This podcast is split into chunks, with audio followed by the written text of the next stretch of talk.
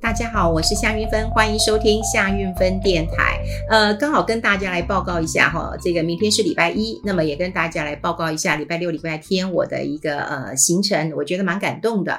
呃，礼拜六呢，我是南下到台南，那么呃举办一个募款的音乐会，那么这个是我跟天使星家呃家族基金会哈，那么这个是我长期支持跟赞助的一个呃基金会。那过去也是差不多十多年来，我了解了这个基金会做什么样的事情。那他们从一个呃，他们已经二十年了，所以他们之前十年都在摸索，呃，但也碰到很大的困境。那所谓天使心家庭呢，是嗯、家里有多重障碍的孩子，好，不管你有什么障碍，那总之就是有障碍的孩子，不管身心障碍、呃，肢体的障碍，或者是多多重疾病。啊、甚至罕见疾病或什么呃基因疾病，嗯、呃、嗯、呃，就是我们所认为，嗯、就是我当然不愿意这样讲，但是大部分就会觉得，哦，这家里有点，嗯、就是比较不正常的孩子啊，我们啊、就称之为啊、这个爱奇儿啊 Angel，那他们成立了一个呃天使星家族基金会。呃，他们是因源自于对父母亲，他们呃生下了一个嗯多重障碍的孩子。那这对父母亲因为都是音乐家，好，那先生呢是大提琴家，那呃太太是钢琴家，在台南呃听说很多人训练呃这个孩子，就是要不然当医生，要不然就当音乐家啊，就是音乐家在嗯台南其实是受到非常大的一个肯定的。那当然，他们结了婚，生了孩子之后，孩子有多重的障碍之后，他们就选择逃离。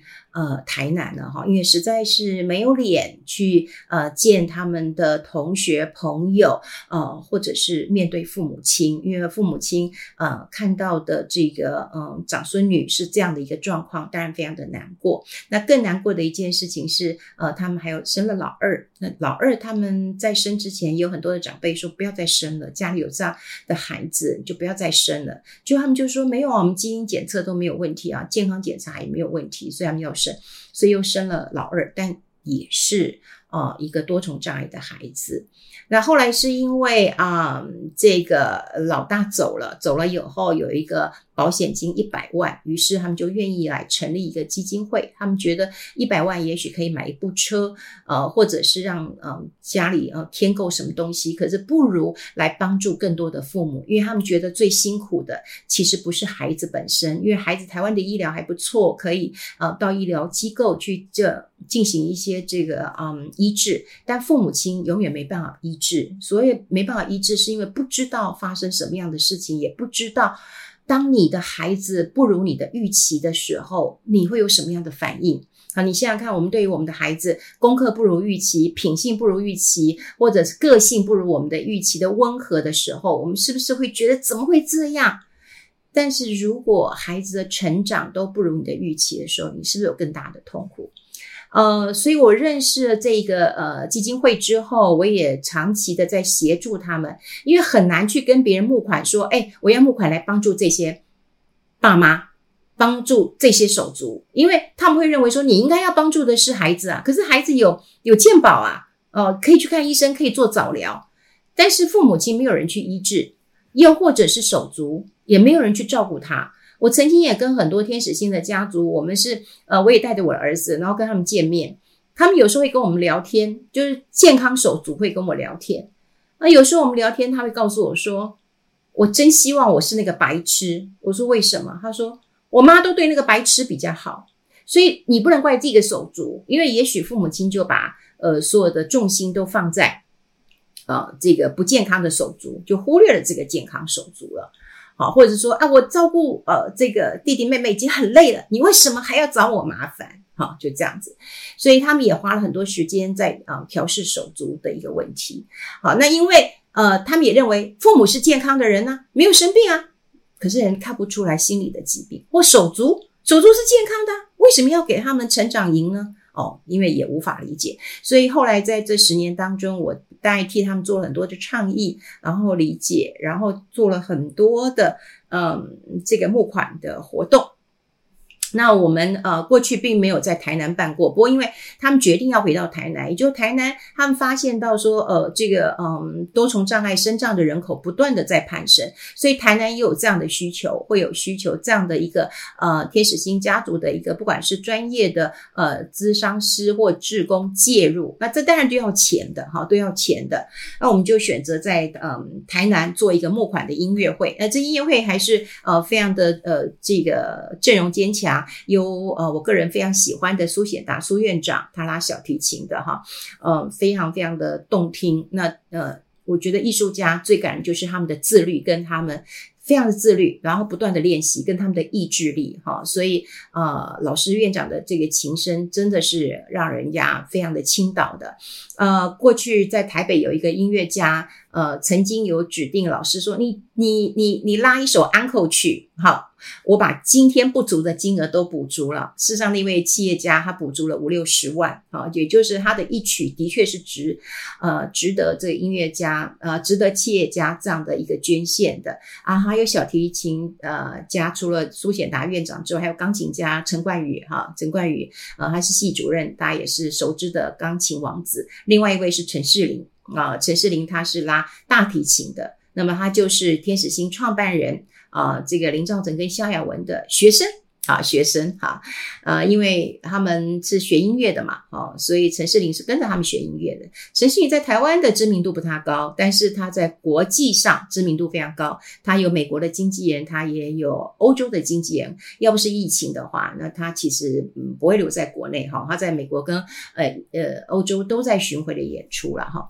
那总之，那当然还有啊、这个嗯张汉兴啊哈，这个周德呃周德威啊哈，他们也有啊、这个唱歌。伴伴奏，那么协助，总之音乐会我觉得非常非常的感动，而且呃说实在，音乐家每个人都很忙，好，那当然包括我本身也很忙，我忙着复健，可是呃我们呃到了现场之后，呃陈世林告诉我说，哎，我右手跌了骨裂了，你知道我当时只跟他讲了一句话，我说世林，如果我不是右手受伤，我愿意我的右手跟你换。他说姐你怎么这么说？我说你可以拉出美妙的琴声，你需要右手。偏偏我也是右手受伤，可是后来我发现他在台上的时候，嗯，他他并没有因为他的右手就是他的呃骨裂影响了他的演出。我说，哎，你我听不出来你的骨头是受伤。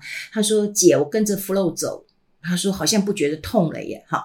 我说哦，真感动。然后后来他也跟我说，姐，我看你拿麦克风也拿得挺好，而且你用右手拿，刚开始你用左手拿，后来用右手。我说，哎，对，我也觉得我右手没这么痛。哦，那呃，这个我记得苏院长是从东埔，他那时候也是一个慈善音乐会，所以立刻从东埔山上要回到台中，那么再搭高铁到台南。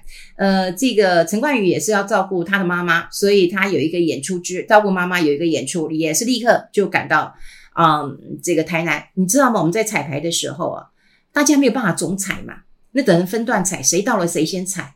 可是你要知道啊，他们就不断的练习，不断的练习。你说这些大师级的。可是他们有空就是持续的一个练习，其实这也让我看到，嗯，非常感动的一面了哈。那当然那天啊、呃，因为在台南我们真的不熟，所以我也我不晓得大家有没有人是台台南人了哈。因为我们就觉得台南的呃这个隐形富翁蛮多的哈，富豪很多。呃，当天有很多的医生，有很多的中小企业主。不过我其实蛮难过的哈。那天晚上我一直没办法睡觉，因为募款的金额真的是差的太多了哈。呃，但音乐会的演出绝对是水准之上。那我每次在做募款音乐会的时候，说实在的，呃，我我尽量会克住克制我自己，我我不要让大家觉得很可怜或者很想哭，然后就很想掏钱。当然，我觉得啊，掏钱这件事情你要感动，你就会愿意。可是我不想，我不想。这也就是为什么我会去支持一个小朋友。那个小朋友当时有个他开了一个呃社会企业叫银色大门，他是为老人送餐。那时候他来找我的时候，他就跟我说：“呃，姐，我想要呃这个成立一个送餐平台。那一方面就是呃帮，就是有些呃子女可能在都会区工作，可是他们父母亲可能在呃家乡，就是在老家。”那不知道父母亲吃什么，所以他们愿意帮，就是可能子女愿意付费送餐，然后请送餐大使呢拍拍看，记录看看，呃，爸妈吃了什么？哈，今天便当是什么？因为老人家有时候是牙口的问题，也有健康的问题，所以你不是买一个便当送过去而已，啊，你要看他的饮食，他该吃什么？啊，哪一些呃这个调理，好让他能够吃得下去。那所以他们除了做这个是要费用之外，当然他们有替人送餐。那他也看到了一些，就是说有一些呃社会的一些团体就是送餐，而且指定一个八十块钱，所以我就不管，反正我就是买了，我今天买到什么我就把你送过去。可是他完全没有考虑到牙口的问题，或者是呃健康，或者是因为疾病要吃的问题，所以他一方面也接政府的案子，然后当然八十块是赔钱的，可他有贴补，为什么要贴补？就是从嗯，这个自费送餐这边来贴补，所以后来我就支持他，然后甚至他后来叫我干妈，我说干妈一定支持你。为什么我会支持他的原因，是因为他告诉我干妈，他说我可以剖几个孤独的老人在门口望穿秋水，或者是便当打开以后那个菜色很难看，我这样也可以募到钱，但我不要，我就是要告诉大家，我要做一个饥饿革命，然后我要怎样怎样。我听了以后，我非常赞同，因为我不希望用可怜。来达到一个目的，这不是我要的。我希望的是，我有一个想法。我在那天我也讲了，我就说，如果天塌下来都有高个子顶着，那高个子倒霉嘛，对不对？那身高一八零的倒霉嘛，因为真的天塌下来是他们挡着。那我们是不是要谢谢高个子？一样，如果全台湾或全世界，那么就有这么多的身心障碍的孩子好了，他们一定要一定要分布在这些家庭当中。那我如果我们家庭当中没有这样的孩子，那我们是不是要去谢谢这些有身心障碍家庭的孩子？那我们怎么谢呢？我们当义工，或者我捐钱，我协助你可以做一些咨商，我协助你可以做一些团体活动，我协助你可以带这些孩子走出来。我觉得这才是我要的真正美好。我不是要你可怜他，然后你给他一笔钱。对，所以我我想我一直在检讨，就是说。嗯我那天其实没什么睡，因为我我当天是睡在台南，然后因为我的化妆师陪我去，我说我好难过，我从来没有募款募这么少过。嗯，对，然后当然他也安慰我，他说啊，可能我们对台南并不熟。呃，第二个他也觉得说，嗯，也许台南有很多的呃富豪，他可能不会立刻出手，也许呃希望后续那认识了这个团体之后，啊、也许就会有好。那总之，当然啊、如果。台南的募款不好，好，那因为有有很多人，嗯，就是嗯，因为是募款音乐会啊，所以有很多人问我说：“运芬，你找人家来捐钱，你都不会觉得不好意思？”我说：“不会啊，给他机会捐钱诶，我都跟我邀请的来宾，像我台南，我也邀请我很多的朋友去啊，我也跟他们说这是募款音乐会，但我希望你们就是把你今年的预算就是捐出来。”那他说怎么算呢？我说你想想看，你们一家出口，呃，一家四口要出去玩一趟多少钱？你就把一年的旅游的费用捐出来，又或者你们吃大餐的钱捐出来。我想说，因为你们为什么可以捐这部分钱？是有也好，没有没关系。你们有有吃大餐，那没吃也没关系；或者有旅游，好，那那不去也没关系，不是不会影响到你的吃饭或者是生活了哈。那总之，我本来是希望募，哦。对，希望募五百多万，但五分之一都没有。可是你知道我多挫败，我非常非常的挫败哈。那当然，每一次挫败当中，我当然要检讨我的主持，我的募款啊，我不能不能啊，我的我的音乐家都很棒的。那我也想要了解一下台南的一个想法。呃，礼拜六就这样过去了。礼拜天呢，我去云林。啊，那呃，隔天我就去了云林哈。那呃，云林我去一个 MC 一个啊呃，这个非常棒的一个组织啊，他们是呃当地哈、当地的一些中小企业主，那么他们的一个呃共同学习成长学习的一个组织啊，这个在全台湾都有啊，包括台北啦、呃、桃园、基隆啊、高雄、台南啊、云林都有。这次我去云林啊，呃，我感受到很强大的一个力量哈。就是有有，我们常常会跳过来，就是说，呃，台南有时候也会抱怨说，你看你们就从高雄跳过。我嘉义的朋友就跟我说，你你们会去台南就不会来嘉义哈。那云林更更苦，就是你们会去台中彰化，你们就是会跳过云林。呃，那后来呃他们的邀请呃之后，他们也给我一个非常难讲的题目，因为他们跟我说，我们有一些二代哦三代或者会带一些年轻人，所以基本上有中小企业主。呃，那因为在云科大里面，所以可能有些学生，然后当然还有年轻的学子嘛，哈，然后也有呃二代三代的传承的人，所以他们就跟我说，你可不可以帮我们分享呃工作跟理财的双赢人生啊？这题目当然非常好，但是就是说呃要怎么样能够兼顾到老中青呃三代，然后又要做世代之间的一个这个呃呃沟通，好，我觉得这是很重要。那当然非常呃，这个谢谢主办单位给我这么难的一个题目。那我今天去分享的时候，也得到很热情的呃回馈啊。他们也跟我说，哎，你这个分享也化解了我们呃很多在嗯、亲子啊、当中就是恨铁不成钢。为什么你不能比我更强？好的一个压力，然后也让啊、呃、这个年轻人知道，就是说我们上一代有多么的辛苦，而多么想要传承，但是年轻人一点都不想要你的传承，所以我也化解了一个呃呃有一个家庭接班的一个问题哈，我就跟他们讲说，其实啊、爸爸妈妈也常常不要把一些说教的话挂在嘴巴上面，但我也鼓励孩子碰到问题的时候，你要开口。求助、求救，碰到问题的时候，你要问谁呢？谁不会笑你呢？就你的爸妈，而且还会帮你一起解决问题。所以有时候我们不需要去跟孩子说你应该怎么做，我们都不要说。即便你就是你知道他明明会跌倒，你都不要说小心小心会跌倒，好，因为再小心也没有用。就像我也知道我会小心，但我还是跌倒了。我跌倒的时候，我还是骨头裂了，我还是骨折了，我还是很痛苦的。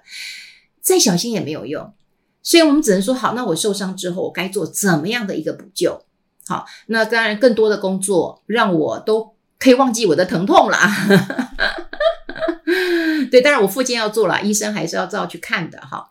但我就讲了个重点，就在于说，孩子，我们应该要让他，也许受点伤，也许吃点苦，但是我们要跟孩子讲，当你要求助的时候，请你尽管跟我开口。我一定会协助你。我想这也是很多中小企业主，他不管是在培养他的中高阶主管，或者是甚至是培养自己孩子的时候碰到的问题，满腔热血，满腹的这个呃学问经营之道想要传承，但年轻人不想听，因为他们有他们自己的做法。好，那呃，当然你的子女更是不想听。可是我们只能鼓励年轻人说：你有问题要问，但你要问对人，对不对？你当然要问问问最厉害的啊。问最棒的人啊，你如果问一些普龙工的，问一些这个嗯刺激的，答案当然是刺激的。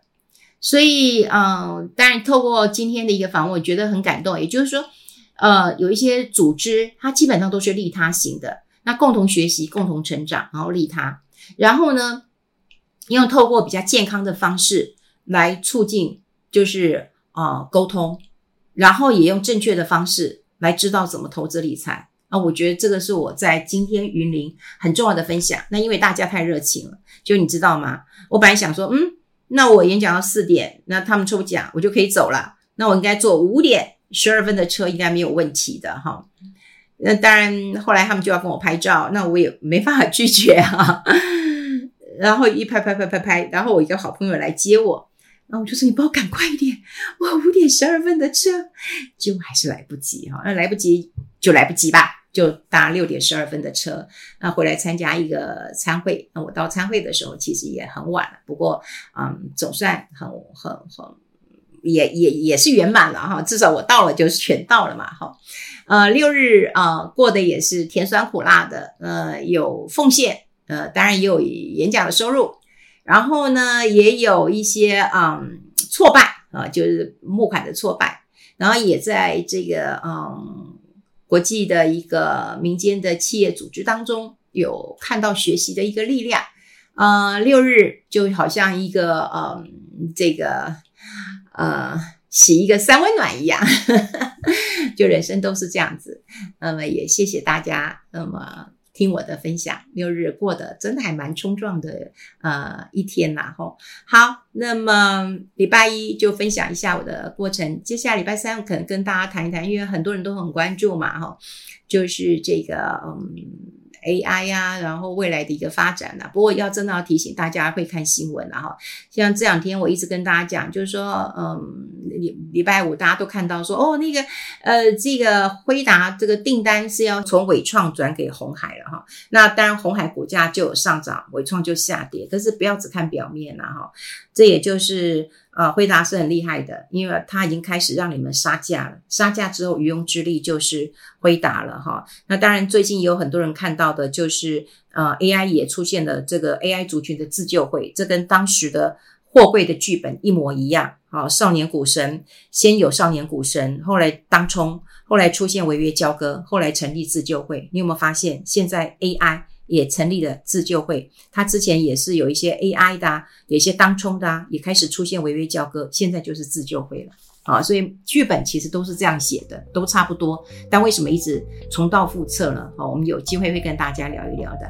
好，谢谢大家今天的收听，礼拜三见喽，拜拜。